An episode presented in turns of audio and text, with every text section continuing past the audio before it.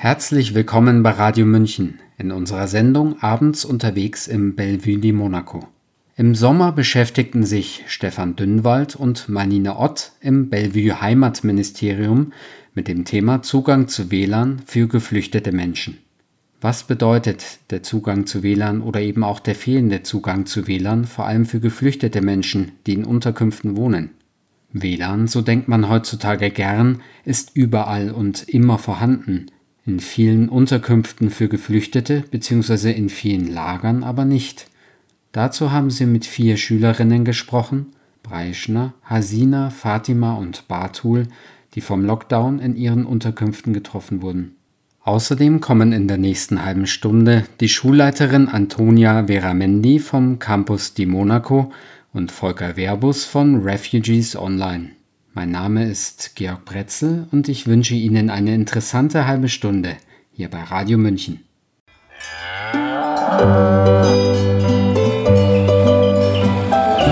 Das Heimatministerium wird sehr positiv in der Bevölkerung aufgenommen. Den Zuschnitt von Heimat mit der Heimat ich habe das Heimatmuseum, äh, äh, das Heimatministerium. Hallo und herzlich willkommen beim Bellevue Heimatministerium. Für diese Episode des Podcasts Bellevue Heimatministerium haben wir uns dem Thema WLAN gewidmet. Und zwar, was der Zugang zu WLAN oder eben auch der fehlende Zugang zu WLAN, vor allem für geflüchtete Menschen, die in Unterkünften wohnen, bedeutet. WLAN, so denkt man sicher heutzutage, ist eigentlich überall und immer vorhanden. In vielen Unterkünften für Geflüchtete bzw. in vielen Lagern eben nicht. Ein Fakt, der vielleicht gar nicht so bekannt ist. Wir haben drei Interviews geführt mit vier Schülerinnen, die vom Lockdown in ihren Unterkünften getroffen wurden, mit der Schulleiterin Antonia Veramedi vom Campus di Monaco und mit Volker Verbus von Refugees Online. Zuallererst geht es uns darum, einen Blick in die Lebenswelt von jungen geflüchteten Menschen zu werfen, die ganz unmittelbar vom Lockdown und vom Zugang zu WLAN und Bildung in ihren Unterkünften betroffen waren. Hallo Hasina, hallo Batul, hallo Brieschna, hallo Fatima. Schön, dass ihr euch die Zeit nehmt, mit mir zu sprechen. Stellt euch doch bitte kurz vor. Ich bin Asina, ich bin 17 Jahre alt und komme aus Afghanistan, lebe seit äh, fünf Jahren in Deutschland und wohne auch seit fünf Jahren in einer Flüchtlingsunterkunft. Ich bin Batul, ich komme aus Syrien und ich bin 17 Jahre alt, fast 17 und äh, ich bin seit vier Jahren in Deutschland und wohne in einer sehr kleinen Wohnung. Und ich heiße Brechner, ich bin äh, 15 Jahre alt und ich komme aus Afghanistan und ich wohne auch im Heim äh, seit zwei Jahren. Ich bin Fatima, ich werde bald 17. Ich komme aus Palästina und wohne seit vier Jahren in einer Unterkunft. Zunächst ging es darum zu schildern, was es bedeutet, als junger Mensch in einer Unterkunft zu wohnen, wenn die ganze Welt von Hygienevorschriften spricht. Die Realität in einer Unterkunft, einem Heim, wie unsere Gesprächspartnerinnen sagen, ist aber, dass man sich Gemeinschaftsräume teilen muss. Außerdem haben wir versucht zu verstehen, wie es ist, in einer Unterkunft, in der wie bei Brieschna und Hassina 200 Personen leben, die wegen Corona nicht rausgehen können, wie es also dort ist, zu lernen und sich auf Abschlussprüfungen vorzubereiten. Hassina, wie ist es, während Corona in einer Unterkunft zu wohnen? Ähm, ich wohne ja in einer Unterkunft und da ist es schwer zum Beispiel, dass das Virus sich verteilt schnell. Mhm. Und wir wohnen, wir sind insgesamt in das Heim so 200 Leute und das Küche und Toilette und alles ist so allgemein.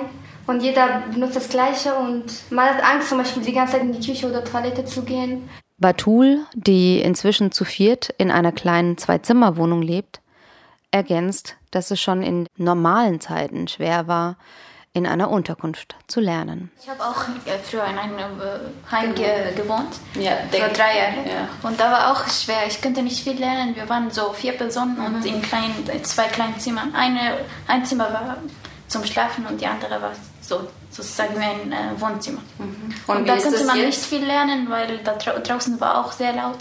die anderen äh, Familien waren äh, größer als unsere Familie. Da war es sehr laut. Man könnte nicht lernen. Hasina, was macht dir Sorgen in Bezug auf Corona? Zum Beispiel bei uns ist bald ja die Prüfungen und wenn, wenn, ich, wenn ich Corona bekomme, dann kann ich nicht die Prüfungen mitschreiben. Seitdem du nicht mehr in die Schule gehen kannst, wie hat sich da dein Alltag verändert? Jetzt, ich habe länger geschlafen und, und dann hatten wir erst später, dann hatten wir Online-Zoom mhm. mit den Lehrern und ja, ich habe ich hab nicht so viel gelernt wie in der Schule, aber schon ein bisschen. Brieschner schildert, wie es für sie war, am Zoom-Unterricht teilzunehmen, gerade in Anbetracht der Tatsache, dass sie in einer großen Unterkunft wohnt. Brieschner, wie hat es denn mit dem Online-Unterricht geklappt? Äh, wenn wir online Zoom, so mit dem Online Zoom angefangen haben, dann war Internetproblem. Mhm. In unserer Zukunft ähm, sind doch 200 ähm, Menschen, also wohnen 200 ähm, Flüchtlinge. Und das ähm, Internet ist für, für das ganze Heim. Früher war das nicht vor dem Corona, aber danach nach, äh, nach Corona. Und wenn das äh, 200 Leute nur ein Internet nutzen, dann war das sehr, sehr langsam. Und beim Zoom-Unterricht äh, hatte ich auch viel Probleme mit dem Internet. Also man konnte nicht gut hören oder die konnten nicht dich gut hören und so. Und man, du musstest auch, du musstest auch ein Du, du, brauchst, du brauchst ein alleine Zimmer, damit du lernst. Du hast, äh, ich, ich hatte meine Prüfung oder ich habe meine Prüfungen, aber es ist nicht genug, also genug zu haben. Für einige Schülerinnen bedeutet es auch zu lernen, während die Unterkunft unter Quarantäne war. Fatima, wie war das denn bei dir? Äh, bei mir an Unterkunft gab es äh, Corona-Fälle. Dann hatten wir Quarantäne. Und dann gab es kein Internet mehr. Ich hatte kein Internet mehr an mein Handy. Und in meiner Unterkunft gab kein Internet. Und ich konnte nicht beim Zoom machen, mitmachen. Das war ein Problem. Und ähm, was hast du dann gemacht? Nichts. Ich habe mit meinen Lehrern telefoniert, normal. Sie, sie haben mich angerufen. Mhm. Und hast du auch Prüfungen? Ja. Und wie hast du dich dann gefühlt? Also es, es war stressig. Alle machen mit und nur ich. Diese Eindrücke beleuchtet nun Antonia Veramedi nochmals aus ihrer Sicht als Schulleiterin des Campus di Monaco. Sie erzählt, was für Veränderungen es für die LehrerInnen gab, aber eben auch ganz besonders aus pädagogischer Sicht für SchülerInnen, die in Gemeinschaftsunterkünften leben. Liebe Antonia, berichte uns doch bitte von dem letzten halben Jahr als Schulleiterin von Schulschließungen und Online-Unterricht. Was waren die besonderen Herausforderungen und welche Konsequenzen habt ihr für eure Schule daraus gezogen? Ich bin Antonia Veramendi und ich habe hier gerade eine neue Schule gegründet, den Campus di Monaco, die internationale Montessori-Schule. Ähm, und dann kam ja eben am 13. März, glaube ich, die Schulschließung und die Allgemeinverfügung. Ähm, mit den Ausgangsbeschränkungen auch. Und äh, das war für uns natürlich ein Wahnsinnseinschlag, weil wir über die Hälfte unserer Jugendlichen hier an der Schule haben, die äh, eigene Fluchterfahrung gemacht haben und insofern vielleicht noch mehr als alle anderen Schülerinnen auf die Beziehung und den täglichen Austausch mit uns und die Tagesstruktur hier angewiesen sind. Wir wussten auch anfangs erstmal noch gar nicht, wen würden wir jetzt erreichen, über welchen Weg, über welchen Kommunikationsweg. Ja. Ähm, und das hat uns dann eigentlich so die ersten zwei Wochen beschäftigt, herauszufinden überhaupt mal, ähm, wie können wir noch kommunizieren, wen können wir noch über welchen Kanal erreichen wo sich eben relativ schnell herausgestellt hat, dass wir, wie, schon befürchtet, auch die viele nur noch analog erreichen können Natürlich haben wir am Anfang gleich versucht, mit allen ähm, Online-Lösungen äh, umzusetzen, was, würde ich mal sagen, mit ja, vielleicht einem Drittel unserer Schülerschaft dann gut funktioniert hat. Ähm, und zwei Drittel von unseren Schülerinnen haben wir darüber einfach überhaupt nicht zuverlässig erreicht. Zum einen äh, klar aus technischen Gründen, weil entweder kein Internetanschluss in den Unterkünften war oder der Internetanschluss so schlecht war, dass man darüber keine Videocalls äh, durchführen kann. auch weil keine Endgeräte vorhanden sind. Also wir hatten viele Schüler, die äh, keinerlei Hardware in Form von Notebooks äh, oder PCs in der Unterkunft haben. Es haben wirklich fast alle Smartphones, aber wir hatten tatsächlich auch Schüler, die keinerlei mobile Geräte, auch kein Mobiltelefon zur Verfügung hatten. Dann muss man einfach auch sehen, das sind Kinder und Jugendliche, die in ihrem Leben unglaublich viele Beziehungsabbrüche erlitten haben und ähm, Beziehungen bzw. Personen einfach verloren haben. Und ähm, die sind bei uns in der Schule an einem neuen Platz angekommen, wo sie neue Bezugspersonen gefunden haben, die wichtig sind, so in ihrem Alltag. Und das macht natürlich dann was mit den Kindern, wenn, die, wenn dieser Kontakt plötzlich nicht mehr möglich ist. Und mal unabhängig davon ist das Lernen zu Hause alleine, selbst wenn man Arbeitsaufträge über irgendeinen ähm, fernmündlichen Weg erhalten hat, ist das Lernen zu Hause für Kinder, die aus einem bildungsnahen Elternhaus kommen und dort vielleicht Unterstützung haben, gerade noch möglich, aber auch schon eine Riesenherausforderung. Das wissen, glaube ich, alle inzwischen nach diesen Corona-Wochen, die Kinder haben im Schulalter.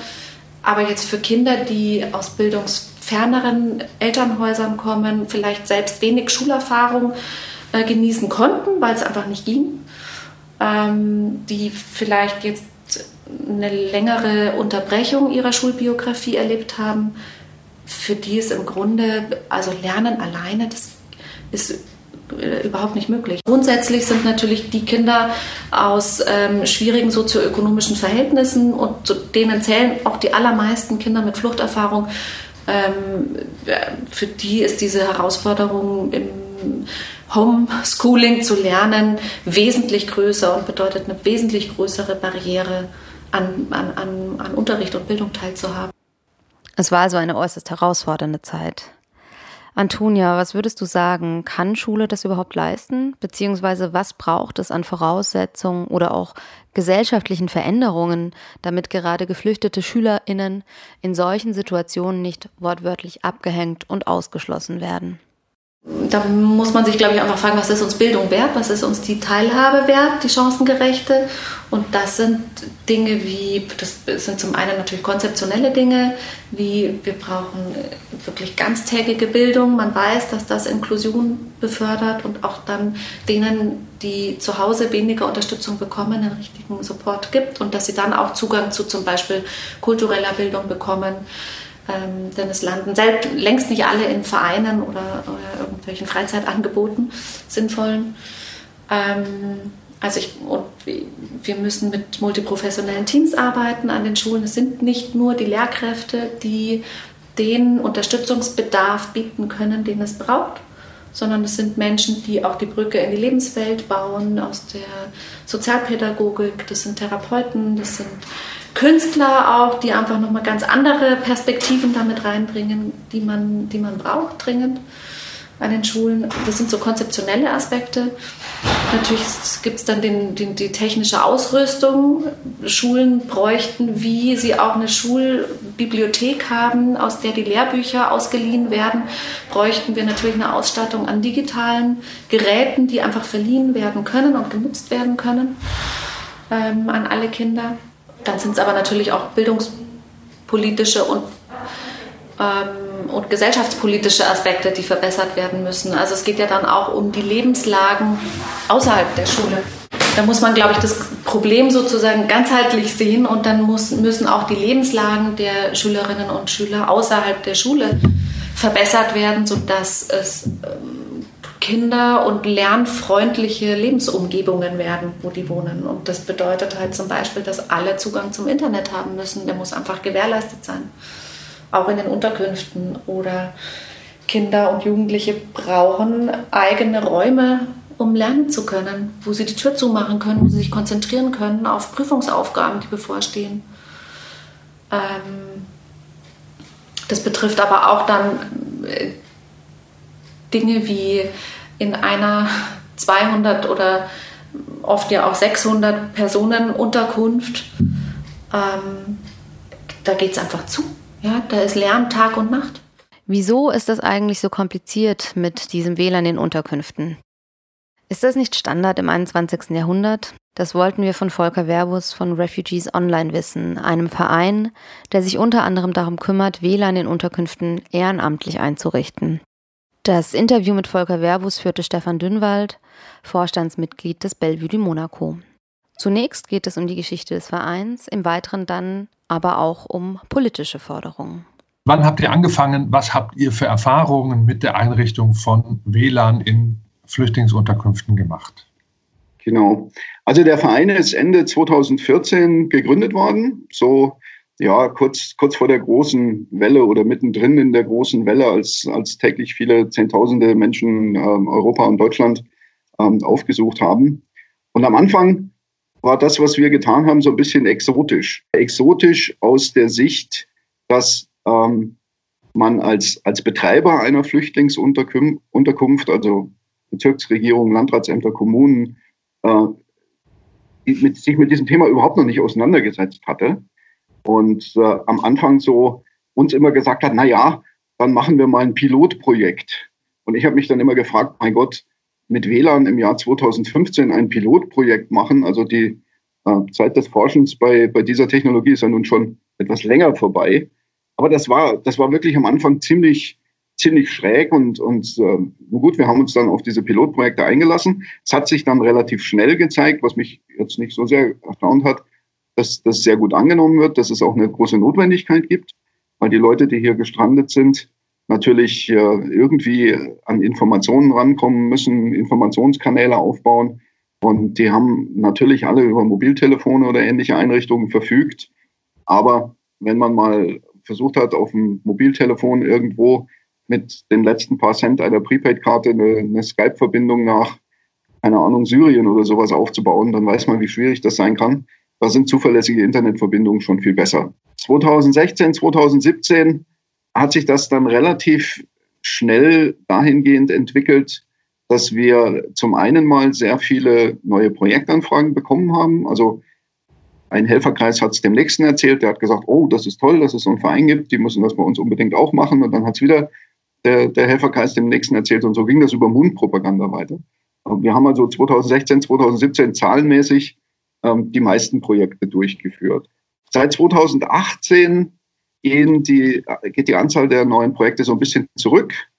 Wir haben jetzt auch keinerlei Ressentiments mehr gespürt in den letzten Jahren dass irgendein Betreiber gesagt hätte, nee, nee, das wollen wir nicht. Ähm, sondern da sind wir eigentlich überall auf offene, offene Ohren und äh, offene Türen gestoßen. Wir haben manchmal technische Probleme derart, dass Liegenschaften beispielsweise überhaupt nicht erschlossen sind. Containerunterkünfte sind immer ziemlich schwierig, weil es damals keine DSL-Leitung oder sowas gibt. Aber das kann man technisch abfangen. Aber so von der organisatorischen Seite her haben wir in den letzten Jahren eigentlich ganz gute Erfahrungen gemacht mit den verschiedenen Behörden, also Landratsämter, Regierungen, Bezirksregierungen und Kommunen. Im Gespräch geht es nun darum, wie sich die Situation verändert hat, seitdem Corona und der Lockdown passierten. Und äh, seit dem Corona-Lockdown im Februar oder Ende Februar, Anfang März diesen Jahres äh, kriegen wir wieder vermehrt Anfragen, weil jetzt ganz offensichtlich wird, dass es in bestimmten Bereichen immer noch keine WLAN-Versorgung oder Internetversorgung gibt und die Menschen dadurch, dass sie teilweise unter Quarantäne gestellt sind oder gewisse Ausgangsbeschränkungen ähm, unterlie gewissen Ausgangsbeschränkungen unterliegen, jetzt einfach nicht mehr zum nächsten Hotspot hingehen können und sich dort äh, mit WLAN versorgen, sondern sie sind jetzt an ihre Unterkünfte sozusagen gebunden. Und das trifft insbesondere die schulpflichtigen Kinder, die natürlich auch nicht zur Schule gehen können, jetzt irgendeine Möglichkeit finden müssen, ihren Stoff nachzuarbeiten, an den Online-Plattformen, die die eine oder andere Schule anbietet oder das Kultusministerium teilzunehmen und das ist natürlich ohne einen zuverlässigen Internetzugang nahezu unmöglich.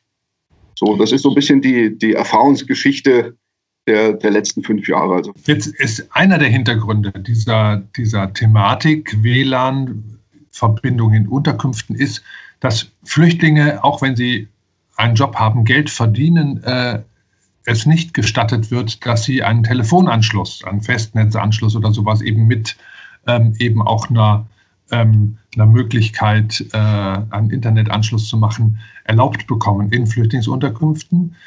Und das andere ist tatsächlich, das hast du schon angesprochen, äh, ja auch die Schwierigkeit tatsächlich ähm, an WLAN heranzukommen. Ja?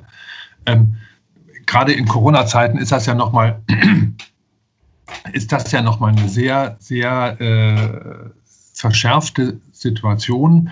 Ähm, jetzt hast du gesagt, es gibt mit Kommunen und Landratsämtern, auch der Regierung von Oberbayern zum Beispiel, ähm, gibt es keine Probleme. Aber woran, woran hakt es dann letzten Endes doch noch, ähm, dass es nicht überall WLAN gibt? Ja, die technischen Sachen hast du schon angesprochen, aber, aber ist das, äh, ähm, ich habe so ein bisschen den Eindruck, Kommunen oder, oder wie auch immer Behörden lassen das möglicherweise zu, aber dass sie sich dann reinhängen, dass sie sagen, WLAN für Flüchtlinge ist uns auch einfach eine wichtige Sache.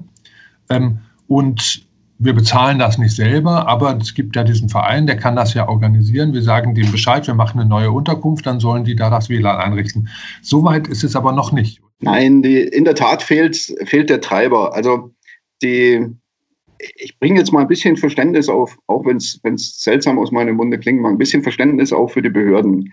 Es gibt ein, ein sogenanntes Asylbewerberleistungsgesetz und da sind bestimmte Leistungen, die, die der Staat oder die von staatlicher Seite einem Asylbewerber in Deutschland ähm, angetragen werden müssen oder, oder bereitgestellt werden müssen, die sind definiert. Und da gehört der Internetzugang nicht dazu. Das ist der erste Punkt, den, den ich schon fragwürdig finde, man kann äh, viele Gesetze innerhalb relativ kurzer Zeit ändern. Das haben wir jetzt zu Corona-Zeiten auch gesehen. Ähm, aber dass mal irgendeiner in den, in den Fraktionen im Bundestag auf die Idee kommt, dieses Asylbewerberleistungsgesetz um diesen Punkt zu verändern, dass es von staatlicher Seite bereitgestellt werden muss. Auf die Idee ist offensichtlich noch niemand gekommen. Das ist, das ist der Kasus Knacktus, der die Behörden davon abhält, selber tätig zu werden. Punkt Nummer zwei ist, dass es eine treibende Kraft in den Helferkreisen braucht. Also wir sind, wir sitzen ja in der Nähe von München, 25 Kilometer westlich von München. Unser Wirkungsbereich ist aufgrund der personellen Aufstellung relativ stark begrenzt. Wir haben zwar schon Projekte auch in weiter entfernten Orten gehabt, aber dann war immer vor Ort jemand da, der zwei Sachen mitgebracht hat. A, das technische Verständnis und B, auch den, den Willen, sich dort ehrenamtlich zu engagieren und das WLAN zu installieren und auch in Betrieb zu halten. Man kann das ungefähr vergleichen mit der Netzwerkinfrastruktur in einer mittelständischen Firma. Und wenn eine mittelständische Firma mal 300 Mitarbeiter hat, ich ziehe die Analogie zur Flüchtlingsunterkunft mit 300 Bewohnern, ähm, dann haben die auch eine IT-Abteilung, wo jemand da ist, der sich, der sich hauptamtlich um nichts anderes kümmert, als darum, dass die IT funktioniert. Und das haben wir in Flüchtlingsunterkünften. Wir kriegen viel Unterstützung von den Helfern vor Ort. Ohne die wäre das auch gar nicht möglich. Aber es ist immer wichtig, dass jemand da ist, der das auch treibt. So, also jetzt habe ich zwei Punkte gesagt. Punkt Nummer eins, die, die von offizieller Seite wird es nicht getrieben, weil es im Asylbewerberleistungsgesetz nicht drinsteht. Von den Helferkreisen wird es nur dann getrieben, wenn auch jemand da ist, der Verständnis für dieses Thema aufbringt. Der dritte Punkt, das ist eine Wahrnehmung von mir, ist, dass es in den letzten ein, zwei Jahren auch ein bisschen in den Hintergrund getreten ist, weil sich die Menschen natürlich irgendwo auch sozusagen ähm, als Zwischenlösung oder Interimslösung selber versorgt haben, sei es über, über entsprechende Verträge, die dann auch teuer sind, über, über Mobilfunk, oder sei es, dass die einfach irgendwo in der Nähe einen Hotspot gefunden haben, ähm, der öffentlich zugänglich ist, wo sie, wo sie ihre Dinge, die sie übers Internet erledigen müssen, eben erledigt haben. Durch, durch die Corona-Beschränkungen ziemlich brutal wieder aufgedeckt worden ist. Und jetzt wird es halt wieder offensichtlich, dass man dort etwas, etwas tun muss. So. Warum tun Helferkreise ähm, das nicht von sich aus, wenn sie die Notwendigkeit sehen? Die, die Antwort ist, ist relativ simpel, weil es technisch durchaus sehr komplex werden kann. Das Thema Kommunikation, ähm, dass man sich untereinander austauscht. Wir haben einige Jahre, habe ich dann auch äh, so auf Vortragsveranstaltungen in, in München teilgenommen und habe immer meine Fahne hochgewedelt und habe gesagt, wir sind nicht diejenigen, die das Konzept erfunden haben. Es gibt neben uns, Gott sei Dank, noch viele, viele andere Initiativen, die das genauso machen, die Freifunker, viele Helferkreise, die das technische Know-how haben. Aber es ist wichtig, dass man sich untereinander vernetzt und dass man denjenigen Menschen, die, die sich ehrenamtlich engagieren wollen, aber denen das technische Know-how fehlt, sowas umzusetzen, dass man, dass die von unserer Erfahrung und auch von der Erfahrung der anderen Initiativen, die es so gibt, partizipieren kann. Wir haben alle Gespräche im Sommer geführt.